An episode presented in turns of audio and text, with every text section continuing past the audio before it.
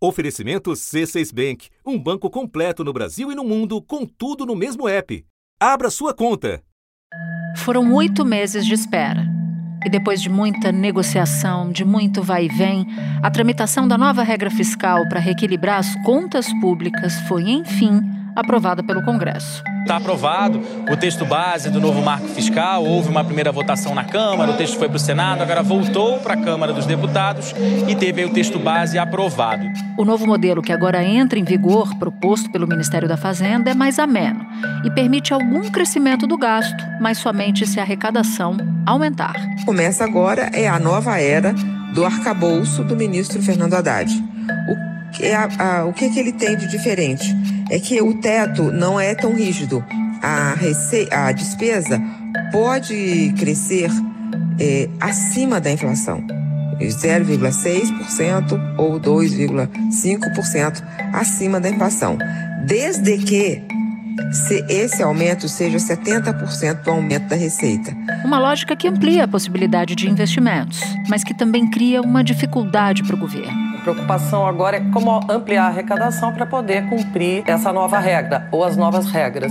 O mercado está bem preocupado com isso. A gente não tem ideia clara de como que vai haver esse, essa ampliação, se vai ser só sobre aumento de carga tributária é, ou não, e como isso vai ser feito. E qual é a propaganda que sustenta a palavra, o texto que sustenta o arcabouço fiscal? Zerar o déficit em 2024 déficit zero. Será que conseguiremos? Porque não conseguir, falando de credibilidade, é um golpe duro na lógica do arcabouço fiscal. Da redação do G1, eu sou Nato Zaneri e o assunto hoje é o que vem depois da aprovação da regra fiscal. Quais são os problemas que o Congresso deixou para o governo resolver e como fica a relação entre o executivo e o legislativo depois da votação? Para essa análise, eu converso com a jornalista Maria Cristina Fernandes, colunista do jornal Valor Econômico e comentarista da rádio CBN. Quinta-feira, 24 de agosto. Maria Cristina, o governo enfrentou muitas batalhas, foram muitas idas e vindas, várias interrogações no meio do caminho, e do ponto de vista econômico, nem todas as respostas estão dadas após a votação, a conclusão né, do, da votação do marco fiscal. Então, eu queria que você nos explicasse, para começar essa nossa conversa, o que, que o governo ainda tem que resolver nessa história. Olha, Natuza, há algumas bombas fiscais aí engatilhadas, né? A aprovação do arcabouço foi muito importante para o governo porque deu horizonte, né? É, o horizonte de gastos, o horizonte de despesa. Qual é o horizonte? Qual é a regra fiscal que o governo vai obedecer? O problema é que é, este arcabouço tem metas a cumprir metas fiscais este ano e no próximo. E com o horizonte de gastos que está previsto para este ano e para o próximo, dificilmente será cumprido. Né? No mercado já se dá como improvável que o ministro da Fazenda, Fernando Haddad, consiga zerar o déficit como prometido no próximo ano. Então, é, além disso, que é, já está, como, como, se diz, né, meio o jargão meio precificado, não param de surgir, digamos, bombas fiscais aí preparadas pela Câmara no colo do governo. Os senadores fizeram ainda outra alteração, permitindo ao governo enviar na proposta de orçamento do ano que vem o valor das despesas, considerando a projeção da inflação até o fim do ano, o que abriria um espaço de até 40 bilhões de reais para o executivo planejar os gastos de 2024. Aí que a Câmara entendeu, falou: "Não, a gente não vai deixar essa emenda aí do Senado, porque isso vai dar para o governo a possibilidade de gastar do jeito que quiser. E a gente não quer isso. O que é que vai acontecer? A partir de agora, você vai ter uma espécie de crédito é, extra que vai ter que ser votado. Não significa que o governo não vai ter isso, mas vai ter que negociar todo ano. Então o governo fica mais dependente do Congresso Nacional. Então, eu diria que este arcabouço tem como desafio manter a previsão de gastos e de despesas que foi traçada quando ele foi oferecido no horizonte que o Haddad espera, até porque está lhe sendo negada é, uma boa parte das, das receitas que ele, ele trabalhava para dar conta né, desses gastos. Então, esta equação receita-despesa ainda não fechou. Um integrante do, do Congresso que apoia o governo estava me dando a seguinte explicação sobre essa, essa encrenca dos 40 bi, que agora não, o governo, pelo menos neste momento, não tem como contar. Ele me explicava o seguinte: que não entrou, se tivesse entrado no texto do marco fiscal, essa possibilidade seria uma possibilidade permanente. Mas como não entrou, a única possibilidade é de votar depois, isoladamente, um dinheiro a mais, uma possibilidade, uma autorização para esse gasto de 40 bi. E que com isso o governo fica constantemente dependendo do Arthur Lira. A lógica do que essa fonte explicava era isso. Tudo que for permanente, que já pudesse ser embutido, o Lira não vai topar, porque isso reduz a dependência do governo em relação a ele, um presidente da Câmara superpoderoso. Eu acho que faz sentido. E eu acho que faz, acho que complementaria essa, essa explicação uma que eu ouvi hoje de que esses 40 bi foi o preço que o presidente Lula é, pagou por demorar tanto para definir o ministério. Então, é, ao ter o, o governo na mão, né, com esses recursos, o presidente da Câmara, Arthur Lira, é, vai aguardar aí o que é que lhe, o que lhe é destinado, né? O que é que é destinado para o Centrão, para o seu partido, para os republicanos, para a União Brasil, o que é que é, o que é que sai desse acordo? A parte que lhe cabe nesse latifúndio, né? A parte que lhe cabe nesse latifúndio e aí sim, eventualmente é, liberar esse, esses recursos por essa medida adicional. Uma votação eu sei que chamou a sua atenção, que foi essa votação final na Câmara e o desempenho de dois partidos. Um deles foi o PL, que é o partido do ex-presidente Bolsonaro. Como teve duas votações na Câmara, né? A primeira, depois foi para o Senado, voltou para a Câmara. A primeira votação da Câmara se deu em maio. O PL de Bolsonaro deu 30 votos a favor da proposta do governo e agora, nessa última votação, deu 47, ou seja, aumentou o grau de simpatia de parlamentares do PL pelo texto final do marco fiscal. Então, tem 17 deputados a mais ali que votaram com o governo. Eu queria entender com você qual é a sua, a sua avaliação sobre essa ampliação do tamanho né, do, do número de votos e um outro desempenho que foi uma bancada, dessa vez, uma bancada próxima ao governo, que é a do PSOL. Na primeira votação de maio, o PSOL disse não, deu voto não para o governo na sua integralidade, 12 votos. E agora se inverteu. Todo o pessoal foi a favor do texto final. O que, que aconteceu no partido do ex-presidente Bolsonaro e o que, que aconteceu num partido aliado como o pessoal que é do governo Lula? Como você disse, o PL deu 17 votos a, a mais em relação à primeira votação de maio. Ele tirou 17 não e deu 17 sim. E isso foi importante para o governo, porque se há algo que caracteriza esta votação, não é o aumento de votos. O governo tinha passado o arcabouço na Câmara por 372, passou agora por 379, o aumento é pequeno. O que caracteriza essa votação é a redução da oposição. Né? Eram 108 em maio, agora 64. Então, houve um recuo importante e este recuo foi puxado pelo PL. Né? O partido, o maior partido da Câmara e o partido do ex-presidente Bolsonaro. E, e, e o que é que isso revela? Revela um governo que está minando as resistências da oposição bolsonarista. Hum, interessante isso. E por que isso? Quando a gente conversa com os deputados, eles dizem: ah, mas não, é claro, porque isso se trata de um projeto de Estado e não de governo. Mas era de Estado em maio também, né? Em maio já era de Estado. Então, isso não mudou, né? Estamos falando do mesmo Estado. E nem por isso o PL deixou de dar 60 votos contrários ao projeto. O que explica esta adesão, Natuza, na avaliação que eu fiz a partir de algumas conversas, três fatores. O primeiro deles, o impacto das revelações sobre o ex-presidente, sobre o que ele fez com as joias, o Rolex, os presentes que recebeu, né? o que eu estou chamando de index, índice, índice Rolex. É, isso esse índice teve impacto sobre, digamos assim, o moral da tropa. Né? Mas não apenas, eu acho que conta também para esta, este desarme da, do PL a execução de emendas parlamentares e a distribuição de cargos federais nos estados, né, para a clientela do presidente do partido, Valdemar Costa Neto. Num, o PL deu tanto voto que a, perigo ele querer um ministério, né? Mas por enquanto. por enquanto ainda não, né? por enquanto tá, tá, tá sendo agraciado com votos em superintendências, em autarquias, eh, votos nos estados. Se a gente pegar só um voto que virou a casaca, Josemar Maranhãozinho, este ícone do PL, né, o braço direito do Valdemar Costa Neto, apareceu na gravação da Polícia Federal com maços de dinheiro, é alvo de um processo do Supremo Tribunal Federal por superfaturamento de obras na Codevasf com recursos de emendas parlamentares. Então, com todo este currículo, o Josemar Maranhãozinho, do PL do Maranhão, ele tinha votado não em maio, agora voltou sim.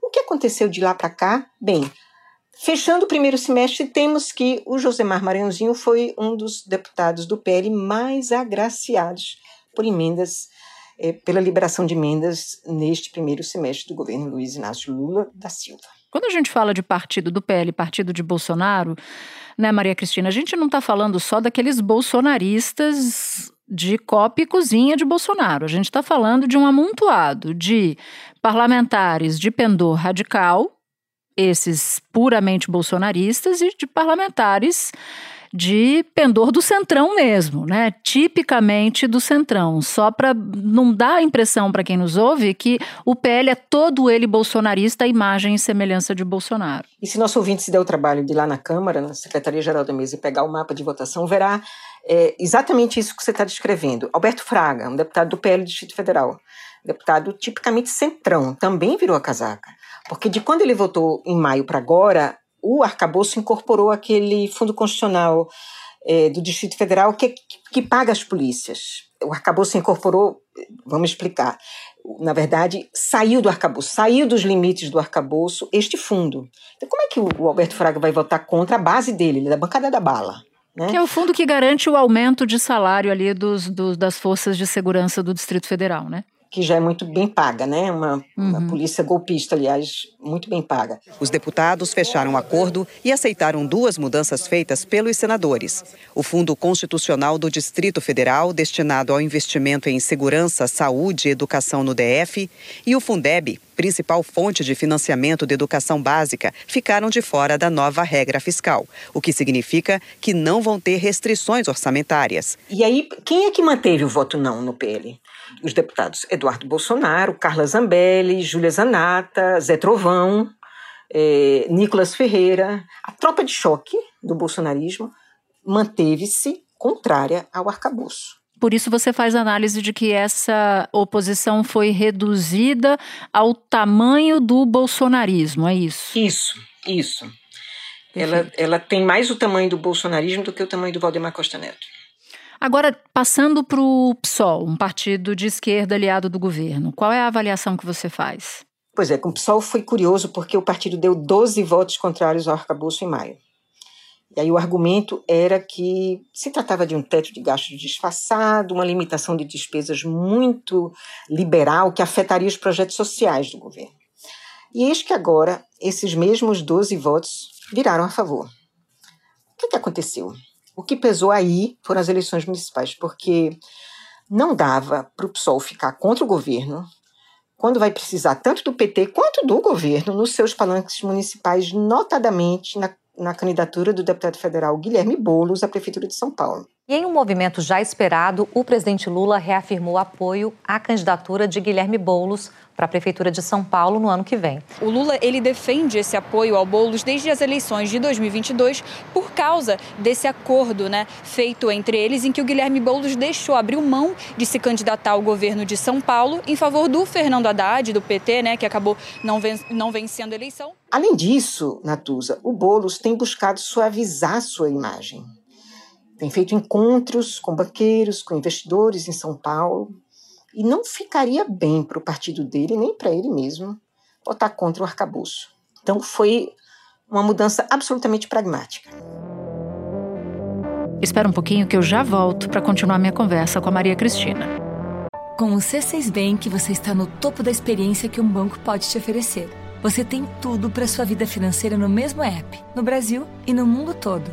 A primeira conta global do país e atendimento personalizado, além de uma plataforma de investimentos em real e dólar com produtos exclusivos oferecidos pelo C6 em parceria com o JP Morgan Asset Management.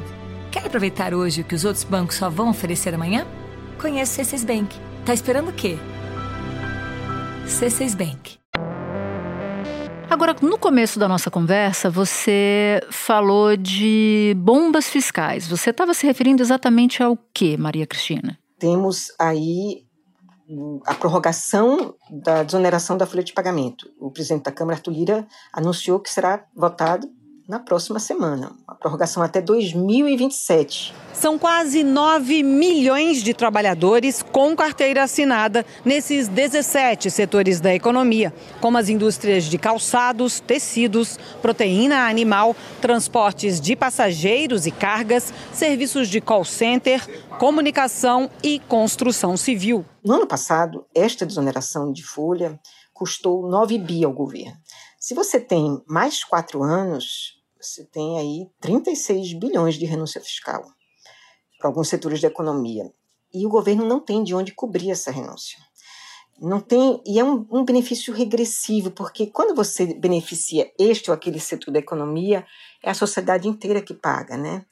E não fica por aí, Natuza. Tem uma proposta também para desonerar a cesta básica o que também é visto com muito ceticismo por quem entende de finanças públicas e desigualdade de renda. Porque se você desonera, digamos, não, mas é desonerar arroz e feijão, alimento básico do, do brasileiro, é, mas você desonera tanto do rico, que come arroz e feijão, quanto do pobre, que come arroz e feijão. Melhor seria dar um voucher, dar algum benefício direto para o mais pobre para poder comprar o arroz e feijão. E não baratear para todo mundo eu ouvi cálculos de que esta medida, só essa medida, custaria por ano 30 bilhões. O que dificulta muito mais a promessa do Haddad de zerar o déficit no, no ano que vem, portanto. Com certeza, complica muito mais. Então, o Lira com uma mão, ele deu o arcabouço com a outra, ele está manejando aí essas bombas. A gente já viu essa história, né, Natuza?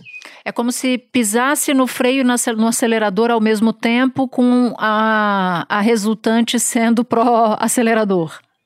Com certeza. Em termos de gasto. E, e sem boa vontade para aprovar aumento de receita, né? O presidente da Câmara, deputado Arthur Lira, do PP de Alagoas, defendeu o controle das despesas públicas através das reformas em tramitação no Congresso Nacional. Ele citou o exemplo da reforma administrativa, que está pronta para ser votada em plenário. Não quero colocar pressão em ninguém, mas nós temos que vamos ter que discutir despesas. Nós vamos precisar que o governo se debruce sobre esse tema em algum momento para que a gente possa não tirar direito de ninguém, não mexer em direito adquirido de ninguém, mas projetar um futuro onde a despesa esteja controlada. Esse bafafá da, da taxação das offshores, que os parlamentares recusaram que isso viesse na MP, que reajuste o salário mínimo e, e que é, ajusta a tabela do imposto de renda, né, que quem tem 2.600 ganha até 2.600 não pagará mais imposto de renda e, e, a fonte de receita isso seria a taxação das offshores. Os deputados não quiseram isso, querem agora um projeto de lei. Mas não tem nenhuma garantia. Ah, não, o projeto de lei vai chegar com urgência será aprovado. A ver. O ministro Fernando Haddad, ele está obrigado a aumentar a receita. E tudo que ele tem tentado atualmente tem encontrado dificuldade no Congresso. Por exemplo, taxar fundos offshore. Gente que é, que é muito rica e tem aplicações em paraísos fiscais? Olha, muita gente na Câmara acha que faz todo sentido existir essa tributação para as offshores. Mas a gente sabe que o presidente da Câmara tem muita relação com o sistema financeiro e, claro, com os detentores desses grandes fundos. A reclamação é gigantesca. Foi uma, um, uma grande reclamação quando o ministro fez essa proposta temos aí uma, uma medida provisória que será aprovada sem uma fonte de receita. Aí você pode. A lei de responsabilidade não, não, proíbe isso. Proíbe. Mas o que eu ouvi é que, como medida provisória é um instrumento de urgência, né, de emergência, Você pode aprovar isso e, subsequentemente, você aprovar esta receita. Você não, não, necessariamente precisaria estar dentro da medida provisória, mas o fato é que fica pendurado. Se você não tem esta receita, se essa receita ainda não, não é votada este ano, esta medida provisória fica com uma despesa sem, sem ser coberta, né? O que aumenta a dependência do governo em relação ao Congresso, em particular em relação ao Arthur Lira, certo? Exatamente. A coisa dos fundos exclusivos é, talvez seja menos porque essa resistência das offshores é porque os parlamentares hoje viraram titulares de offshores também, né? Fundos exclusivos nem tanto. O governo quer taxá-los. É uma outra modalidade de investimento para quem tem para quem quer benefício fiscal. Isso aí pode ser que seja aprovado, mas também não está fácil, porque aí é, é, a pressão é do mercado. As bombas fiscais estão aí engatilhadas e, por outro lado, as fontes de receita não surgem na mesma velocidade. Maria Cristina, hoje eu falava com uma, uma fonte e eu perguntava sobre a tal da reforma ministerial, porque depois da votação do marco fiscal e sem essas e com esses buracos que você tão bem aponta e com o cenário que você tão bem pinta, eu perguntava para essa fonte se entregar dois ministérios para o Centrão iriam mudar muito essa dificuldade. E a resposta que eu ouvi foi não, que o governo deve entregar dois ministérios para o Centrão, já está entregando os cargos de segundo e terceiro escalões, como você mesma nos contou ao longo da nossa conversa. E a resposta adicional dessa fonte é: tudo vai continuar mais ou menos assim, ou seja, muda para ficar mais ou menos do mesmo jeito. Qual é o futuro? O que, que o segundo semestre, com um jogo de poder tão desequilibrado, com um presidente da Câmara tão poderoso e fazendo muito pouca cera, muito pouca sala em, em, em, em apresentar essa conta para o governo, o que, que, deve ser esse segundo semestre, na sua avaliação? Eu acho que não vai ser um segundo semestre fácil, não, Natuza, mas eu acho que esse mapa de votação nos dá ou algumas outras chaves de compreensão de como é que esse segundo semestre vai ser percorrido. É um mapa que mostra que a boa vontade com o governo não é exatamente uma mercadoria em falta hoje na Câmara dos Deputados. E também não é uma mercadoria que só Lira consegue tirar da cachola. Uhum. É, tem boa vontade, além do PL, tem, boa, tem boa vontade no Republicanos, por exemplo. No Republicanos, 97% dos votos foram a favor do governo Macargoso é um percentual superior ao do progressistas. O republicanos, como é ligado à Igreja Universal, tem muitas entidades assistenciais e essas eh, entidades estão ali acolhidas no orçamento, né, nos programas sociais do governo, elas estão acolhidas. O governo as manteve. Esta foi a explicação que eu tive. E isso pacificou a relação. E eu acho que com este ministério que virá, eu acho que ajudará aí a selar. Bom, o nosso ouvinte ou quem nos assiste pode se perguntar, mas por que, que, por que, que elas só falam de Lira, Lira, Lira e não de Pacheco, levando em conta que o presidente da Câmara é o Lira e o presidente do Senado é o Pacheco e o Congresso é o conjunto desses dois?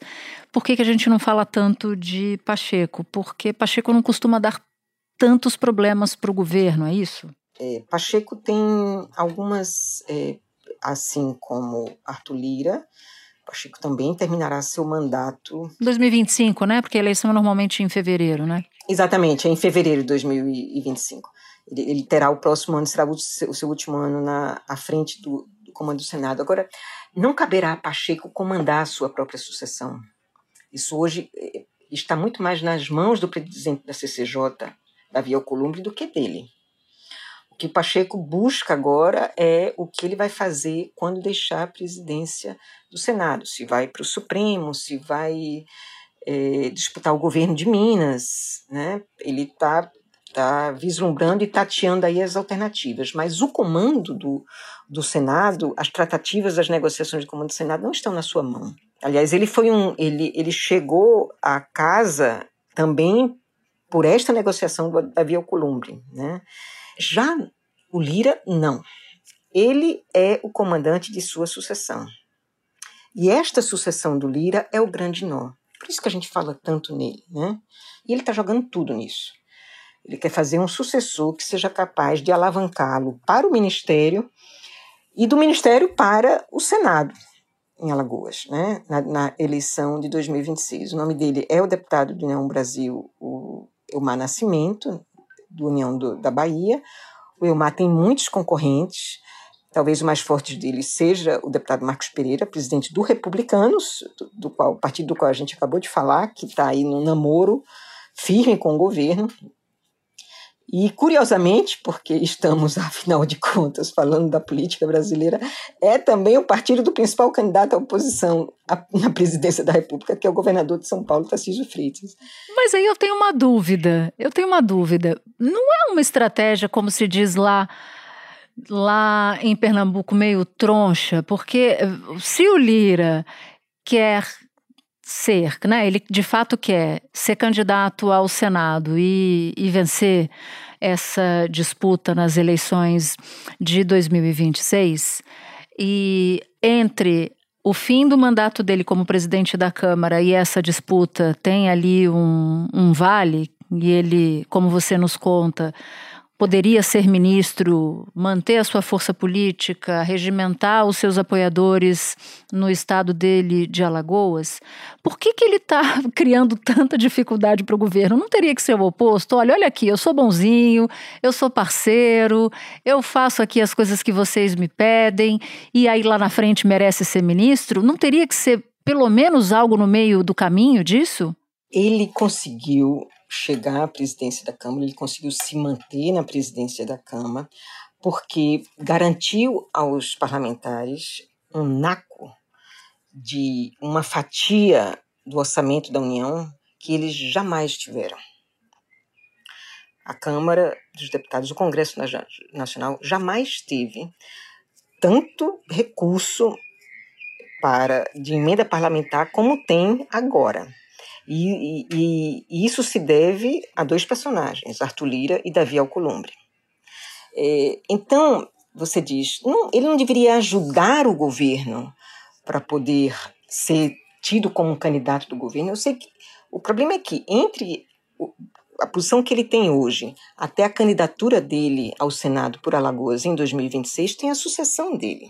Se ele não conseguir manter esse esquema hoje vigente, dos gastos em mãos dos parlamentares, ele arrisca perder. A disputa pela sucessão da mesa é a disputa por este modelo, pela manutenção deste modelo vigente hoje no Congresso. Eles vão votar naquele que prometer que vai manter a sua, é, não vamos ser desrespeitosos, mas a sua, a sua, o seu quinhão, né, é, no orçamento. Então, o passaporte do Lira para um eventual ministério seria eleger o presidente da Câmara, que, uma vez reproduzido ou estendido o modelo de poder, de controle das verbas que hoje está na mão do Congresso, esse presidente da Câmara, aliado de Lira, cobraria o governo de contemplar Lira. É, é, essa, é esse o final da conta. O próximo presidente da Câmara exigiria contemplar Lira é, porque ele, como presidente da Câmara e detentor daqueles votos que o reelegeram, precisa, assim, ele, ele é detentor de votos que o governo precisa. Essa é a, é a moeda de troca que ele tem. Arthur Lira é nosso adversário político desde que o PT foi fundado. Ele é nosso adversário e vai continuar sendo adversário. Nós temos um momento de campanha em que nós vamos nos xingar, nós vamos falar mal do outro, mas quando termina a eleição, que cada um assuma o seu posto, não é o Lira que precisa de mim. Eu é que mando os projetos feitos pelos ministros, pela sociedade, eu é que preciso dele para colocar em votação. Ele terá conseguido indicar Lira também com esta moeda de troca. Então, é, ele conseguiu o cargo porque os parlamentares votaram na renovação do modelo e, e com o cargo ele poderá indicar Lira para o ministério e a partir dali Lira tentar uma, uma vaga no Senado em Alagoas. Ou seja, Maria Cristina, não está fácil para o governo, não. Essa é a moral da história. Maria Cristina, eu te agradeço muito por ter topado vir falar com a gente aqui. Muito obrigada. É sempre um prazer ter você. Um prazer, Natuz. Eu que agradeço o convite. Este episódio usou áudios da Rádio CBN. Este foi o assunto, podcast diário disponível no G1, no Globoplay ou na sua plataforma de áudio preferida. Comigo na equipe do assunto estão Mônica Mariotti, Amanda Polato, Lorena Lara, Luiz Felipe Silva, Tiago Kazuroski, Gabriel de Campos, Nayara Fernandes e Etos Kleiter. Eu sou Natuzaneri e fico por aqui. Até o próximo assunto.